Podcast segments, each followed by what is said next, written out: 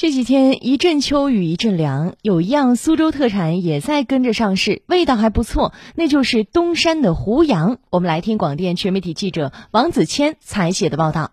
昨天中午，在东山镇上的一家羊肉馆，专程从苏州开车过来的钱女士一行人，正等着老板娘端上最新鲜的胡羊肉暖锅。大雨不但没有挡住他们尝鲜的热情，还让这顿美食更有风味。这里的羊肉好吃，正宗。味道是鲜美的，也没有膻的那个味。每年都要吃的，到这个季节。而店老板李平则表示，这顿羊肉还是因为事先预定才特地留下的，不然光一早上的羊肉面就能卖完，到了中午就根本不剩下了。基本上每天准备两头羊，大概在四十几斤羊肉吧。呃，早上五点钟开始。基本上到八点八点半都卖完了。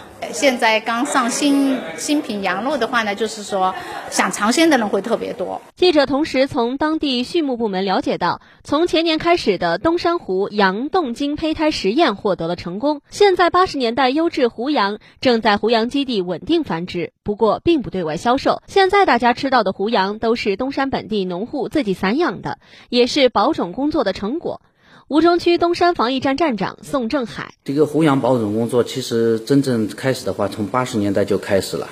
是我们在保护区范围内挑选一部分协议保种户，签订保种协议以后呢，第二个呢，我们就是给他配发种羊。每年我们会给这些保种户啊发放协议的这个保种补贴，养殖设备的更新，我们也会每年都会去完善去更新。啊，我们这个湖羊养殖量目前是稳定的，存栏量的话，呃，基本上现在维持在三千只左右。